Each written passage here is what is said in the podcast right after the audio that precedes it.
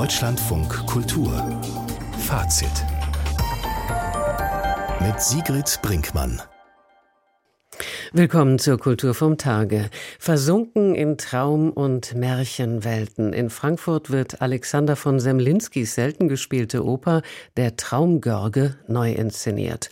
Meine Hölle heißt das neue Stück der ukrainischen Dramatikerin Oksana Savchenko. Wir berichten von der Uraufführung in Heidelberg. Wenn Mode Kunst wird, die niederländischen Stardesigner Viktor und Rolf bekommen eine Werkschau in München. 30 Jahre Tanzplattform Deutschland, ein Resümee der Jubiläumsausgabe und The Harlem Renaissance. Das Metropolitan Museum in New York zeigt Kunst von Afroamerikanern und ihren Einfluss auf die europäische Moderne. dæmen. Alexander von Semlinskis Karriere begann in Wien Ende des 19. Jahrhunderts. Er komponierte Orchester- und Chorwerke, Lieder, Kammermusik und Opern. Er war Dirigent, Kapellmeister, Musikdirektor in Prag, Berlin und Wien. Nach dem Anschluss Österreichs im März 1938 verstand Semlinski endgültig, dass es für ihn als Juden in Österreich und Deutschland keine Zukunft gab. Mehr noch, dass er sein Leben schnellstens retten musste. 1942 starb Semlinski erschöpft und krank in New York. Zu den Werken, die posthum uraufgeführt wurden, gehört der Traumgörge. 1980 wurde die Oper endlich in Nürnberg gespielt und heute Abend nun hatte eine Neuinszenierung in Frankfurt Premiere. Natascha Pflaumbaum hat die Aufführung gesehen. Schönen guten Abend. Guten Abend. Zemlinski hat das Werk 1904 begonnen. Gustav Mahler hatte ihm den Auftrag gegeben. Als Antisemiten dafür sorgten, dass Mahler die Hofoper verlassen musste, wurde auch die Premiere des Traumgörge hinfällig. Nun war das ja eine Zeit, in der die Oper entstand, in der sehr viel Neues gedacht wurde. Sigmund Freud hat Bahnbrechendes in der Psychologie geleistet. Seine Traumdeutungen, die er 1899 veröffentlichte, weiteten das Verständnis für die Kräfte des Unbewussten. Fließt dieses Wissen in Semlinskis Oper Der Traumgörge ein?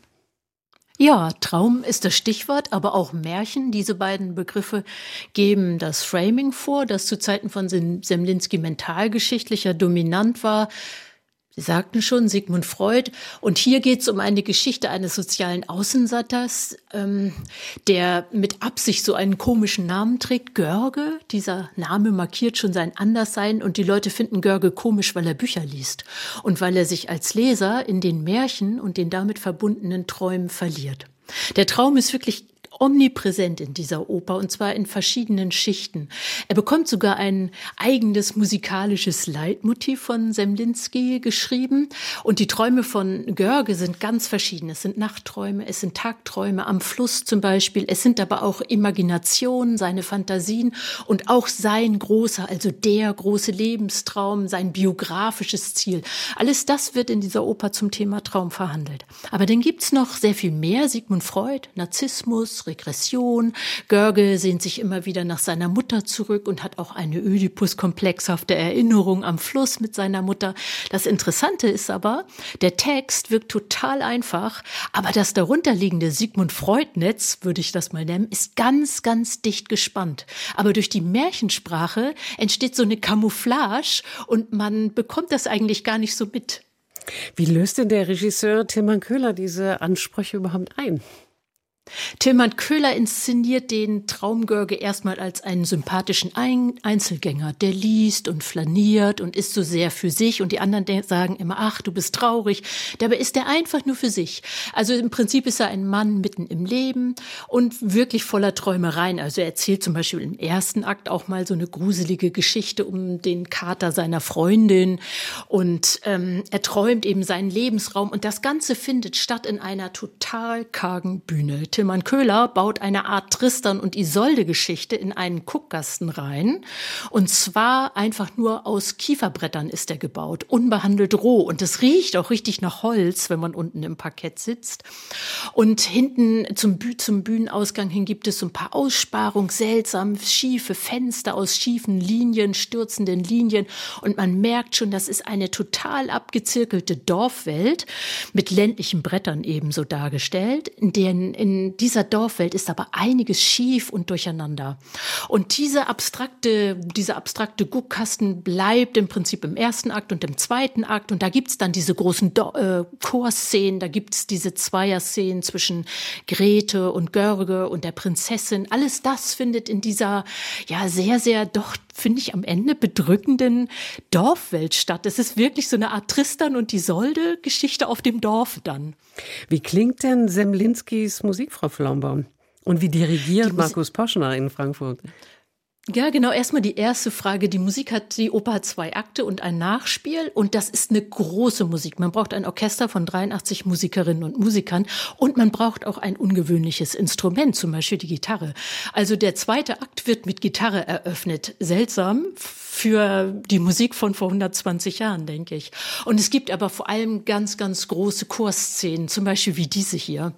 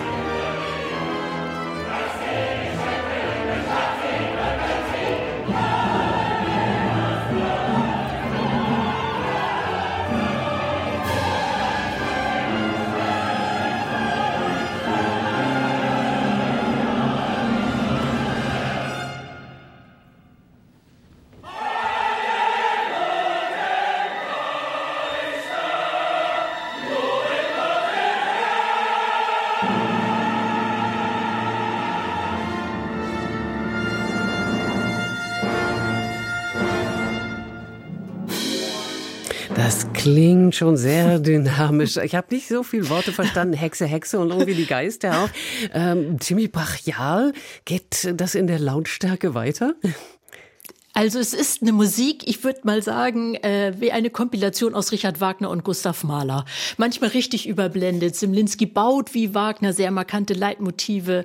Ähm, man hört auch Zitate aus Tristan, aus Parsival und Markus Poschner muss diese hochkomplexe Musik wirklich zusammenhalten.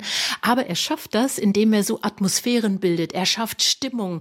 Er geht einfach auf Klangfarbe, auf Timbre und versucht diesen riesen, wirklich auch lauten Klang immer wieder in so eine irisierende Farbigkeit zu bringen. Das ist, glaube ich, so das Hauptprinzip, weil diese Musik ist voller Musikgeschichte. Also man hört ständig ein Motiv von Wagner, man hört ständig äh, Zitate und das ist einfach eine Konzeptmusik. Und das muss man verstehen und das muss man, äh, glaube ich, als Dirigent sehr, sehr gut organisieren. Die Sängerinnen und Sänger, die schaffen das auch ziemlich gut. Sie wollten. Genau, da hätte ich gerne noch was gehört. Wer hat Ihnen von den Solisten, Solistinnen gefallen heute Abend? Also es ist auf jeden Fall eine riesige Ensembleleistung, weil alle natürlich an diesem Premierenabend ihr Rollendebüt gegeben haben. Aber man kann auch anstelle des Titels Traumgörge einfach Susanna Markova sagen. Sie hat die Prinzessin und Gertraud gesungen oder singt sie und man hat den Eindruck, das ist eine riesige Partie und sie singt sie voll aus. Hat, äh, man hat den Eindruck, ihre Stimme ist gemacht für diese Partie und sie hat sie schon jahrelang im Repertoire. Aber auch AJ Glückert als ähm, Görge hat sehr, sehr, sehr viel Applaus bekommen. Insgesamt der Chor, das Ensemble, ähm, auch das Orchester. Das Frankfurter Publikum war sehr begeistert, ja. Schön. Den eigenen Lebensmärchen lauschen, träumen, schweigen und spielen. Danach stand dem Traum Görge der Sinn. Alexander von Semblinski hat die Oper Anfang des 20. Jahrhunderts komponiert. 1980 wurde sie uraufgeführt und jetzt für die Frankfurter Oper neu belebt. Natascha Flaumbaum hat sich die Inszenierung von Tilman Köhler angeschaut. Besten Dank für Ihre Kritik. Oksana Savchenko ist nach dem 24. Februar 2022 wie zigtausend andere Menschen aus Kiew vor den russischen Bomben geflohen, zusammen mit ihrem Mann und der damals 13 Jahre alten Tochter. Hinter sich ließ sie ein Theater, das sie in Kiew mitbegründet hatte und den direkten Kontakt zu einem Medienhaus, für das sie seit 20 Jahren schreibt. Seit dieser Spielzeit ist Oksana Savchenko als Hausautorin am Theater Heidelberg engagiert. Dort wurde 2022 im Rahmen des Widerstandsfestivals Remi Demi ihr Stück Die Nacht verdeckt den Morgen aufgeführt. Es gibt Einblick in den Alltag von Frauen, Männern und Kindern, die nächtelang in Luftschutzkellern ausharren. Und heute folgt nun die theatralische Umsetzung ihres Bühnentextes Meine Hölle. Wir hören mal rein in eine Szene, die Marie-Dominique Wetzel uns von der Uraufführung geschickt hat. Wie spät ist es? Warum bist du so nervös? Bereust du deine Entscheidung etwa jetzt schon? Nein, ich möchte helfen. Menschen sollen sich gegenseitig helfen. Ja, ich meine ja nur, du kennst diese Leute nicht. Die werden mit uns wohnen, Wand an Wand, direkt nebeneinander. Wieso sagst du das? Willst du mir Angst machen? Nein, ich versuche ja nur die Dinge realistisch zu sehen. Was die Frau geschrieben hat, wirkte völlig okay. Und außerdem heißt sie genauso wie ich, nur auf Ukrainisch. Es klingt so, als würde sich ein Sohn mit seiner entschlossenen, aber doch etwas ängstlichen Mutter unterhalten. Wer Marie-Dominique Wetzel sind die beiden in diesem Stück? Ja, ganz richtig. Das sind Helena und Luca, Mutter und Sohn aus Heidelberg. Und Helena hat beschlossen, eine Ukrainerin samt Tochter in ihrem Haus aufzunehmen. Und das ist dann auch das Thema des Theaterstücks, der Zusammenprall von zwei Familien. Hier die Mutter mit ihrem erwachsenen Sohn, ehemalige Kunstlehrerin, vegan und ordnungsliebend. Da die Mutter mit ihrer 15-jährigen Tochter, die aus der Ukraine geflohen sind. Sie haben eben Zusammenprall gesagt. Das heißt, das Zusammenleben klappt nicht besonders gut. Nein, nicht wirklich, was auch vor allem daran liegt, dass keiner wirklich ehrlich mit sich selbst und auch dem Gegenüber ist. Und Helena war eben auch naiv, als sie dachte, es reicht, wenn sie großzügig zwei Zimmer in ihrem Haus zur Verfügung stellt und die beiden Gäste werden dann voller Dankbarkeit alles genau so machen, wie sie sich das in ihrem Haushalt ebenso wünscht. Und der Ärger ist natürlich vorprogrammiert und klingt dann so. Der Müll wird nicht getrennt, Lebensmittel werden weggeschmissen, nichts wird weggeräumt, die Fenster sind sperrangelweit geöffnet und die Heizung läuft auf fünf. Ich weiß nicht mehr, was ich machen soll. Ich meine, Sie sind gerade mal einen Monat hier und wir haben jetzt schon einen dreimal so hohen Strom- und Wasserverbrauch. Ja, genau, so hört sich das dann an. Legt denn Simone Geier, die Regisseurin, das Ganze eher als Farce an? Ja, also streckenweise auf jeden Fall. Und das ist anfangs ja auch ganz lustig, wird dann aber langsam leider etwas flach. Ich meine, dass uns mal wieder jemand den Spiegel vorhält und sich übers strikte Mülltrennen, penible Ruhezeiten und die merkwürdige Liebe zu freilebenden Papageien äh, vorhält und sich drüber lustig macht. Ja, das ist ganz amüsant, aber eben auch schnell dann albern und auch etwas unpassend, denn es geht ja eben nicht nur um einen Mentalitätsclash, wie es im Programmheft heißt, sondern Olena und Maricia, die kommen ja schließlich aus dem Krieg. Also die mussten ihre Heimat und ihre Liebsten verlassen. Und dann ist dann eben dieser krasse Kontrast zu den lächerlichen Problemchen des alltäglichen Zusammenlebens. Aber es kommen dann auch immer mehr dramatische Elemente hinein. Also Olena hat seit Tagen nichts von ihrem Freund gehört, der als Soldat kämpft und wird vor Angst ganz verrückt. Und deswegen merkt sie auch gar nicht, dass ihre Tochter kaum mehr etwas isst, also total abmagert und von Albträumen geplagt ist. Und das sind dann wirklich auch ganz bedrückende Szenen, die sich dann so anhören. Name. Marisa. Alter. Alter. 15. Größe. 1,70. Gewicht. Gewicht.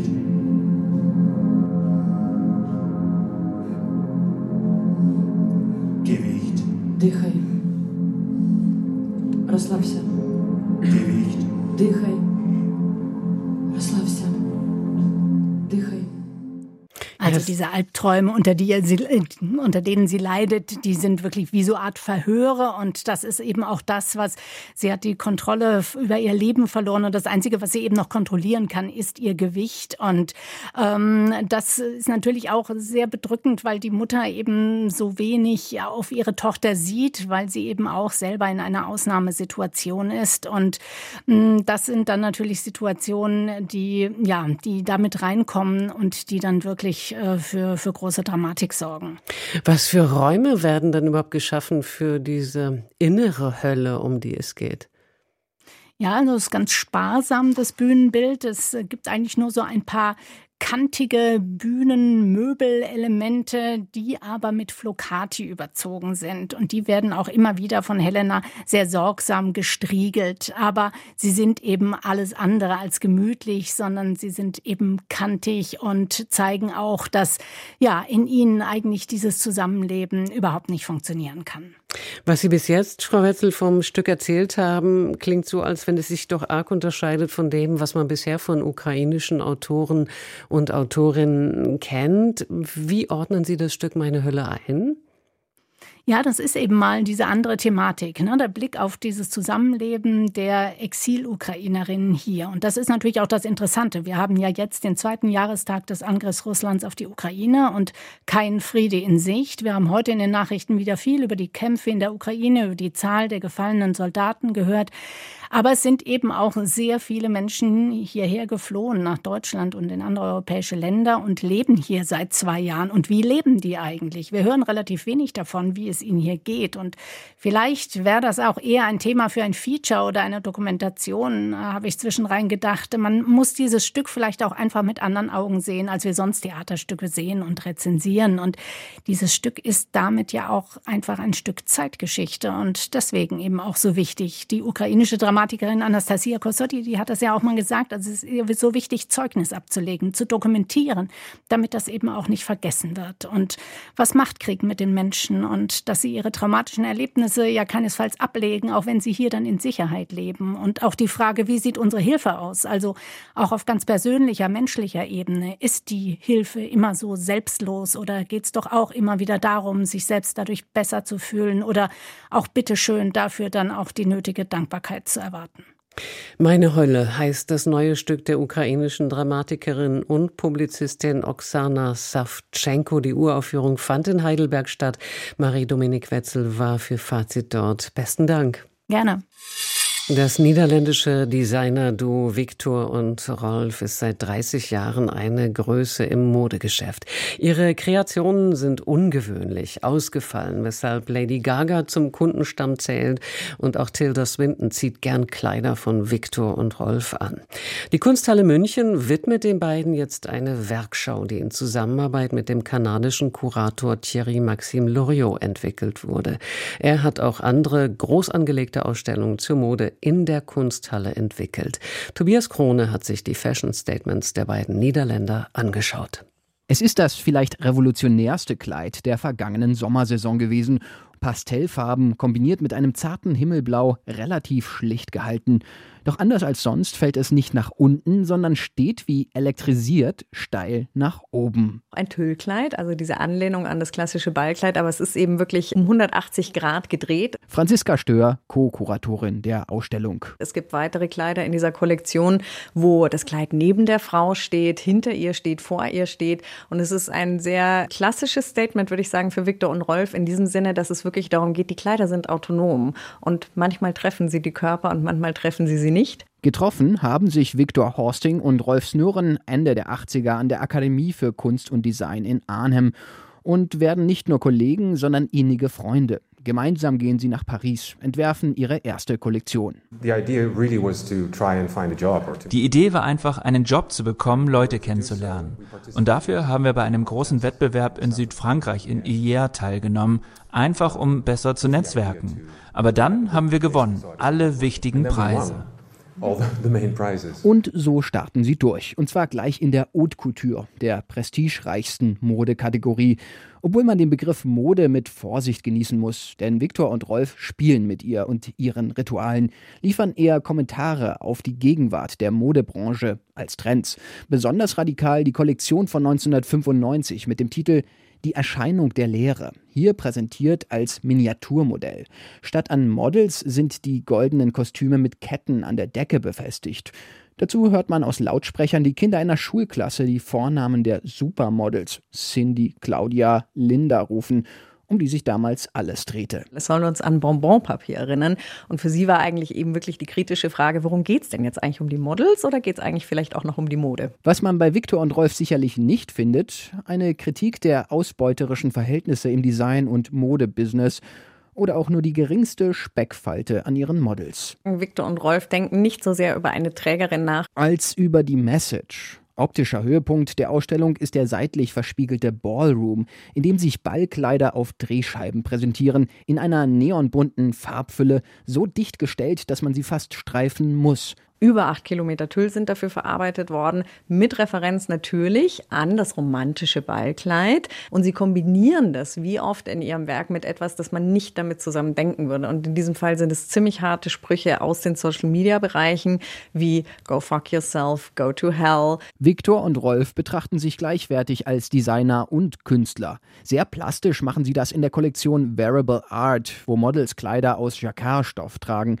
als eine Art bemalte Leinwand, die von Elementen eines aufgebrochenen Bilderrahmens umspielt werden. Immer wieder entwickeln die Kostüme von Victor und Rolf Eigenleben, etwa die Atomic Bomb Kollektion mit ihren atompilzartig aufgepufften Halspartien, bei der den Models sprichwörtlich der Kragen platzt. Mode wird hier zur surrealistischen Skulptur. Dieses Prinzip radikalisieren Victor und Rolf 2016 noch weiter. Diese weißen Kleider stellen menschengroße kubistische Gesichter dar, die an Picasso erinnern wo man nicht einmal die Gesichter der Models sieht. Also es ist wirklich sehr skulptural. Viktor und Rolf treiben ihren Schabernack, regelmäßig auch mit den Laufstegauftritten. Hier sind sie oft selbst zu sehen, beim öffentlichen Ankleiden ihrer Models oder wie 1999 ihres einzigen Models.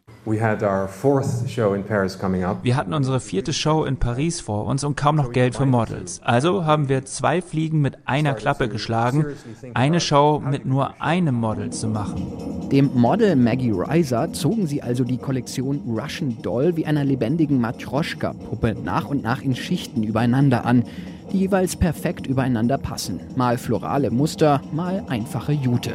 Am Ende trug Riser neun Schichten Kleider, 70 Kilogramm an ihrem zierlichen Körper. Diesen Prozess kann man in der Ausstellung anhand von viktorianischen Puppen nachvollziehen, die jeweils eine der Kleiderschichten tragen.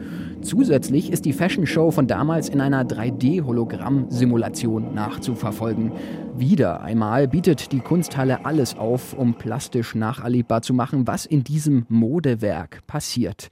Ein sinnliches Kunstabenteuer. Und das überwiegt den Schwachpunkt der Ausstellung, dass es einfach viel zu viel zu sehen gibt, um am Rande noch die Künstlerfotografien von Andreas Gurski oder Jürgen Teller zu würdigen die Musikvideoclips von Celine Dion bis Cardi B, die uns eindrucksvoll vor Augen führen, wie viel Einfluss die Designkünstler Viktor und Rolf auf Mode hatten und haben. Ja, und wer Viktor und Rolfs Modekreation sehen möchte, bis zum 6. Oktober bleibt Zeit dafür in der Münchner Kunsthalle. Tobias Krone berichtete. Israel erwägt eine Absage seiner Teilnahme am diesjährigen Eurovision Song Contest in Malmö wegen möglicher Widerstände der Organisatoren gegen seinen eingereichten Beitrag. Der Text des ausgewählten Liedes October Rain auf Deutsch Oktoberregen könnte gemäß den Regeln der zuständigen Europäischen Rundfunkunion als zu politisch gedeutet und daher disqualifiziert werden. Das Lied bezieht sich auf die Opfer des Hamas-Angriffs vom 7. Oktober. Israels öffentlich-rechtlicher Sender Khan teilte mit, dass er nicht die Absicht habe, das für den ESC bestimmte Lied der Sängerin Eden Golan zu ersetzen, sollte es für ungültig erklärt werden. Äußerungen während der Preisgala der Berlinale zum Vorgehen Israels im Gazastreifen haben in der Politik Kritik hervorgerufen. Berlins regierender Bürgermeister Wegner sprach von einer untragbaren Relativierung. Antisemitismus habe keinen Platz in Berlin, betonte der CDU-Politiker. Der kultur- und medienpolitische Sprecher der SPD-Bundestagsfraktion Lind sagte der Zeitung Die Welt, die Festivalleitung hätte die Aussagen auf der Bühne kommentieren müssen. Zudem bezeichnete er den massiven Applaus im Publikum als erschütternd. Ähnlich äußerten sich die FDP-Politikerin Teuteberg und der Präsident der deutsch-israelischen Gesellschaft Beck. Bei der Preisgala hatte unter anderem der Regisseur Ben Russell, der mit einem Palästinensertuch auf der Bühne aufgetreten war, Israel des Völkermords bezichtigt. Zudem forderte der palästinensische Filmemacher Basel Adra Deutschland auf, keine Waffen an Israel zu liefern.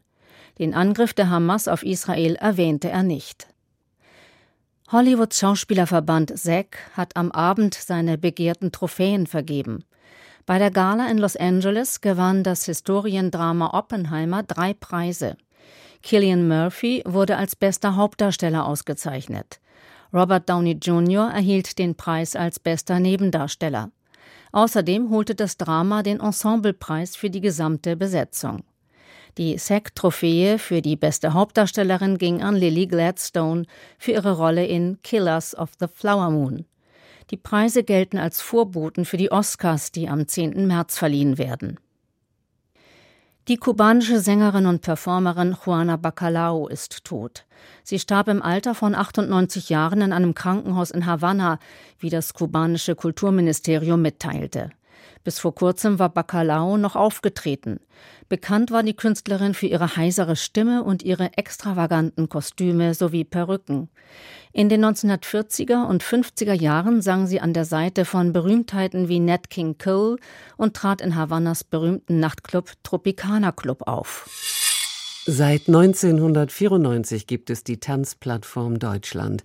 Nele Hertling, die gerade ihren 90. Geburtstag gefeiert hat, hat dieses Festival mitgegründet, so wie sie überhaupt viel getan hat für die Förderung des zeitgenössischen Tanztheaters in Deutschland, nicht zuletzt am Hebbel Theater, das sie bis 2003 leitete und das sie für den Tanz im August berühmte Tanzkompanien holte. In diesem Jahr also feiert die Tanzplattform ihr 30-jähriges Jubiläum. Die fünf Tage dauernde Großveranstaltung findet alle zwei Jahre statt, immer an verschiedenen Orten. Gastgeber in diesem Jahr war das Theater Freiburg. Die Tanzkritikerin Elisabeth Nehring ist gerade aus Freiburg zurückgekommen. Die Tanzplattform ist ja kein Publikumsfestival, sondern eines, bei dem sich die professionelle Szene trifft. Wie viele Stücke haben Sie sich angeschaut? Also ich habe alle Stücke gesehen, die ich noch nicht kannte und dann auch einige, die ich schon kannte. Also immerhin fünf Fünf von zehn kannte ich noch nicht. Das hat in diesem Jahr auch daran gelegen, dass die Jury überdurchschnittlich viele Produktionen eingeladen hat, die von KünstlerInnen produziert wurden, die noch nie zur Tanzplattform eingeladen worden sind. Zum Beispiel Thymay Kilinschil aus Düsseldorf, Berlin, die ein Stück über den Rax-Tanz gemacht hat, also das, was man früher Bauchtanz genannt hat. Oder Katharina Senzensberger aus Köln, die hat ein Stück gemacht, Wetland, und ihre TänzerInnen über eine immer nasser werdende Bühne Bühne glitschen und gleiten lassen. Oder auch Yolanda Morales aus Hamburg, eine Choreografin mit Wurzeln in Mexiko. Auch diesen Namen kennt man noch nicht. Also insgesamt waren vier von zehn KünstlerInnen Tanzplattform Newcomerin. Das ist schon ungewöhnlich und auffällig war auch, dass von den großen Namen der Tanzszene in Deutschland, Max Stewart, Florentina Holzinger, Sascha Walz, Constanza Makras, alles Frauen übrigens, niemand zu sehen war dieses Mal. Es wurden ja mehr als 500 Tanz- und Performance-Produktionen gesichtet. Hat Sie die diesjährige Auswahl von Stücken überzeugt? Nur zum Teil. Also zum anderen Teil fand ich einiges sehr problematisch, insbesondere in der Gesamtschau. Mit einigen einigen Arbeiten war ich sehr einverstanden, wie zum Beispiel das Stück Mellowing. Das wird getanzt vom Dance-On-Ensemble, in dem nur Tänzerinnen über 40 tanzen. Das ist eine ausgefeilte Bewegungschoreografie mit minimalen Verschiebungen und die in der Bewegungsreduktion die Persönlichkeit dieser ja wirklich reifen Tänzerinnen und Tänzer sehr zum Leuchten bringt. Eine wunderbare Arbeit auch das inklusive Stück Harmonia, das die Tanzkompanie des Theaters Bremen mit der ungarischen Choreografin Adrian Hood erarbeitet hat. Die haben Gäste eingeladen, ein Mixed Avid Ensemble das vor allen Dingen durch das Zusammenspiel verschiedener Künstlerinnen mit zum Teil nicht normierten Körperlichkeiten zusammenbringt, die sich dann auf der Bühne ganz nahe kommen. Eine ganz tolle Produktion. Und dann gab es noch die Dresdner Choreografin Anna Till, die ein sehr witziges, sehr konzentriertes, kurzes Stück für junges Publikum gemacht hat. Junges Publikum, das ist sowieso eine neue Zielgruppe. Da gibt es seit einigen Jahren sehr erfolgreiche Initiativen, wie zum Beispiel Explore Dance, die Stücke für junges Publikum produzieren, wo man auf jeden Fall sich wünscht, dass von politischer Seite da mehr Geld und Engagement kommt. Das ist das, was wir auf der Habenseite haben. Auf der anderen Seite gab es eben eine ganze Reihe an jungen Tanzplattformen unerfahrenen Arbeiten, die fand ich quantitativ zu doll gewichtet. Also wenn man neben überwiegend etablierte, ich sage mal so solide Positionen ein oder zwei setzt, wo man sagt, die fallen da raus, ja, wie zum Beispiel die Arbeiten von Rita Mazza, die ist definitiv eher Performerin als Tänzerin, die lässt eher das Licht tanzen als den eigenen Körper, dann öffnet das für mich den Blick zielgerichtet auf eine andere junge Arbeitsweise.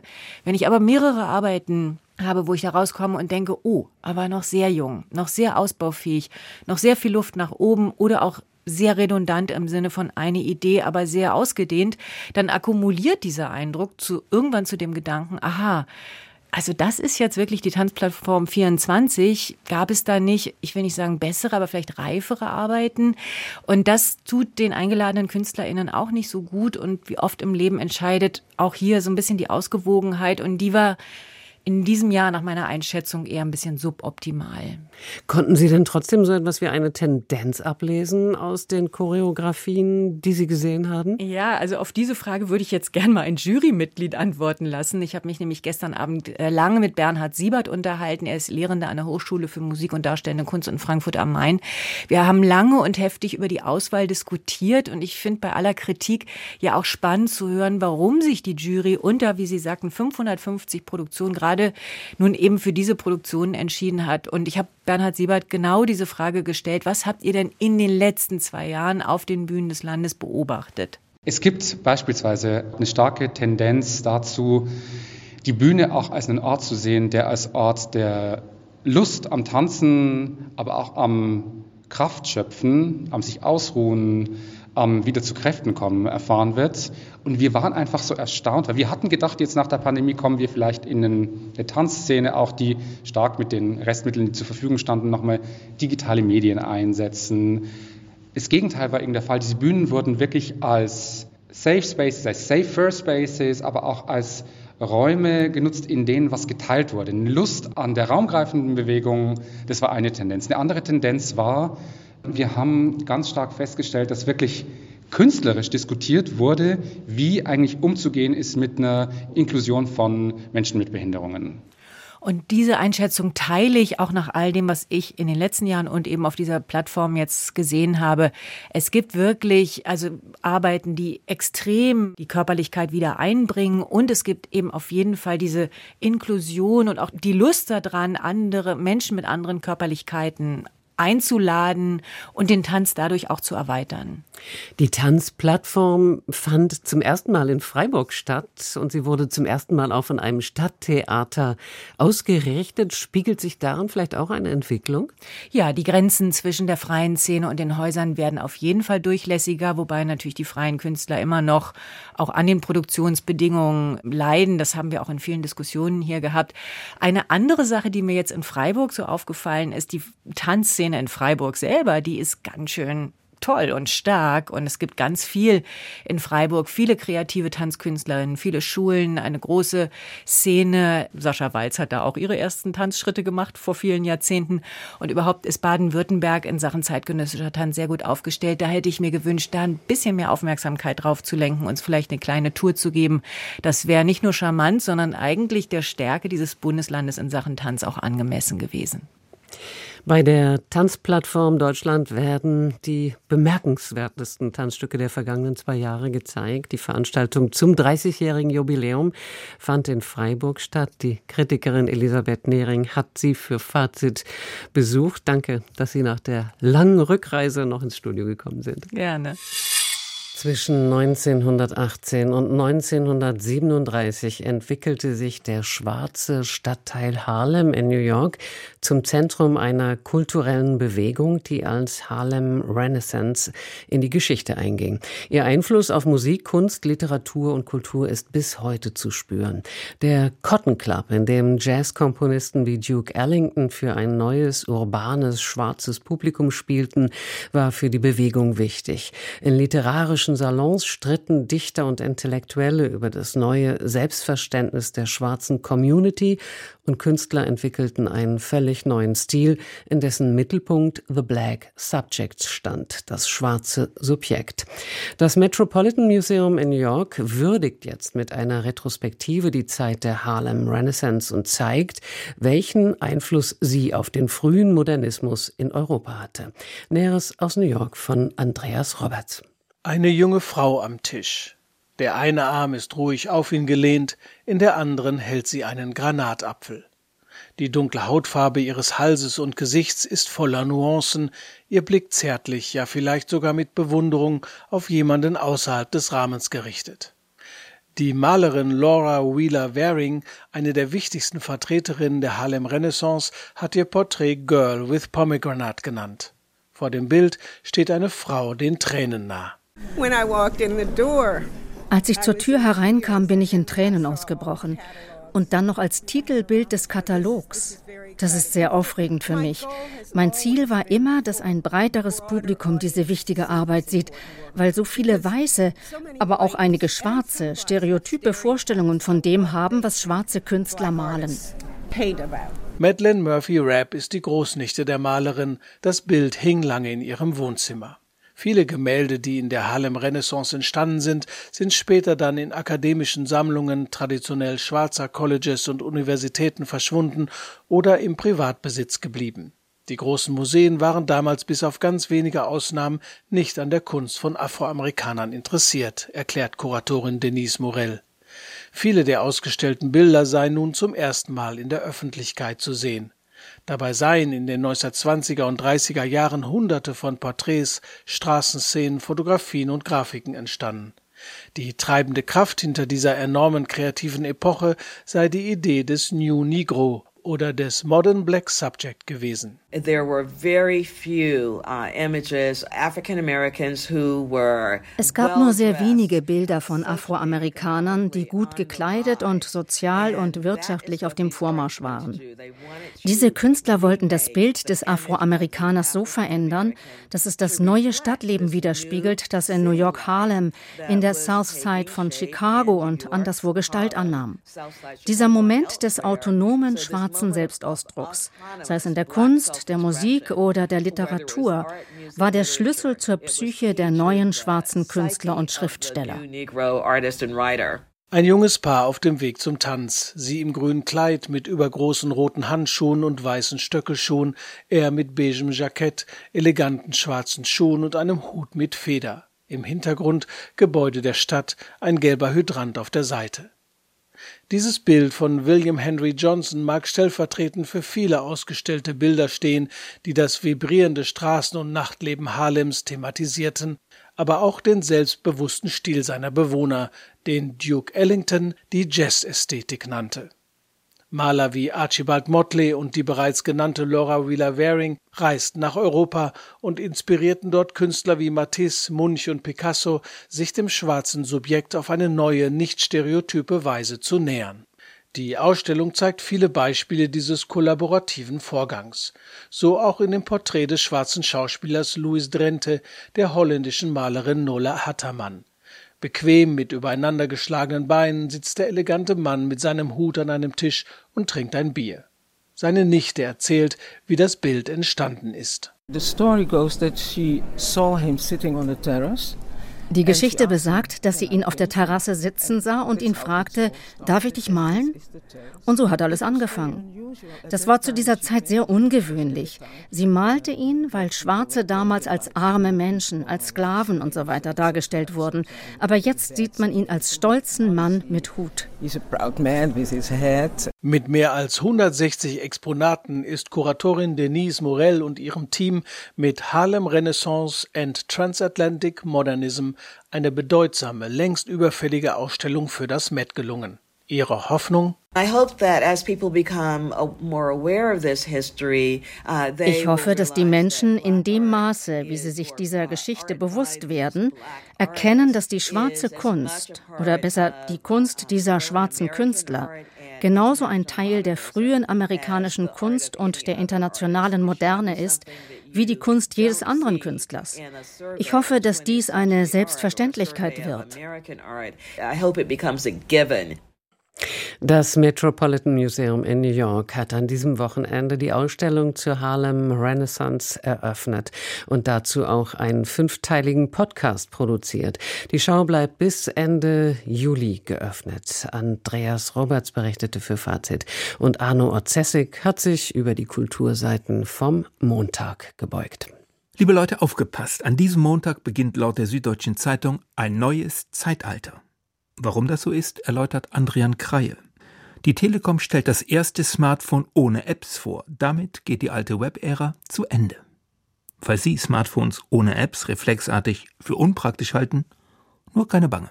In Zukunft soll künstliche Intelligenz all das erledigen, wofür man bisher abstraktiert hat. Ob das die Menschheit prompt in ein neues Zeitalter katapultiert, sei dahingestellt. Auch der SZ-Autor Kreie erlaubt sich Zweifel an seiner eigenen These. Es ist noch gar nicht sicher, dass sich das KI-Phone durchsetzt. Noch ist generative KI beeindruckend, aber nicht besonders gut. Es kann schon sein, dass die erste Welle solcher Produkte wieder verschwindet und dann vielleicht keine zweite Welle kommt. Oder die auch wieder verschwindet, so wie die momentan fünfte Welle der Virtual Reality, die jetzt Metaverse heißt. Vielleicht sind das aber auch nur Wunschgedanken, weil man als Journalist zu einem Berufsstand gehört, der vom Aussterben bedroht ist, wenn sich diese Produkte durchsetzen. Und zugegeben, so ein Handy, freihändig ohne dieses bucklige Rumgetippe auf den Apps, ist schon reizvoll. Bereits leicht angefixt, Adrian Kreie in der SZ. Abgetörnt dagegen, und zwar abgetörnt vom Publikum der diesjährigen Berlinale, Claudius Seidel in der Frankfurter Allgemeinen Zeitung. Das Publikum bejubelte eher die anti-israelischen Statements als die Filme. Politik und Kinokunst blieben einander fremd. Seidels FAZ-Kollege Andreas Kilp zeigt sich vom Festival insgesamt ernüchtert, auch wenn er mit Blick auf den Gewinner des Goldenen Bären konzidiert. Der Film The Homie von Marty Diop, der von der Rückkehr eines Kulturschatzes nach Afrika erzählt, ist kein schlechter Sieger. Aber genau darin liegt das Problem dieses Festivals und der Berlinale überhaupt. Eigentlich gab es unter den 20 Filmen im Wettbewerb keinen einzigen, der den Hauptpreis eines der drei großen Weltfilmfestivals unbedingt verdient hätte. Dass jetzt zum zweiten Mal in Folge ein Dokumentarfilm die Trophäe bekommt, ist deshalb ein deutliches Krisensignal. Auf der Berlinale ist die Enttäuschung über die Beiträge im Wettbewerb endemisch geworden und darunter leiden inzwischen auch die Preise, die das Festival vergibt. Freundlicher äußert sich in der Tageszeitung Die Welt Marie-Louise Goldmann. A Traveler's Need, der Film des Koreaners Hong Sang-soo, der den großen Preis der Jury gewann, sei ein leiser, bizarrer, entzückender Film, in dem Isabelle Huppert als exotische, zugleich unheimliche und verführerische Französischlehrerin brilliert. Goldman vermutet übrigens, dass A Traveler's Needs so gut ankommt, weil die Figuren darin ständig das als besonders mild gepriesene alkoholische Getränk Makguli zu sich nehmen. Ein bisschen wie ein Makguli-Rausch fühlten sich viele der Filme an. Mild, schön, eigenwillig, aber eben keine großen Knaller. Einfach mal so ohne konkreten Anlass attackiert die Kolumnistin Frau Lea in der Tageszeitung die Waldorfschulen. Nach außen klingt die Waldorfpädagogik oft attraktiv, eben weil sie Worte mit anderen Bedeutungen auflädt. In der amerikanischen Sektenforschung ist der Fachbegriff dafür Loaded Language. Waldorfschulen schreiben auf ihren Webseiten zum Beispiel gern entwicklungsorientiert oder altersgemäß und weisen dabei selten darauf hin, dass sie damit Rudolf Steiners Ja siebte Lehre meinen. Wenn Sie schreiben, das Kind stünde im Mittelpunkt, so ist selten ein individuelles Kind gemeint, sondern die abstrakte Idealvorstellung des Kindes, wie Steiner sie beschrieb. Sie sagen Willensbildung und Hülle und meinen meist doch Disziplin, Gehorsam und durchritualisierten Alltag. Abschließend ein Hinweis auf den Verriss des Tages. Iphigenienverdunkelung im Technokeller. Ulrich Rasche bringt am Wiener Akademietheater Goethe zur Strecke heißt es in der FAZ. Und wie Jürgen Kaube seinerseits den Regisseur Rasche und dessen Aufführung zur Strecke bringt, wie böse, wie witzig, das sollten Sie im Detail nachlesen. Und das war's. Starten Sie bitte gut ins Zeitalter des KI-Phones. Und starten Sie auch gut in die neue Woche. Für Fazit verabschiedet sich Sigurd Brinkmann. Ich wünsche eine angenehme Nacht.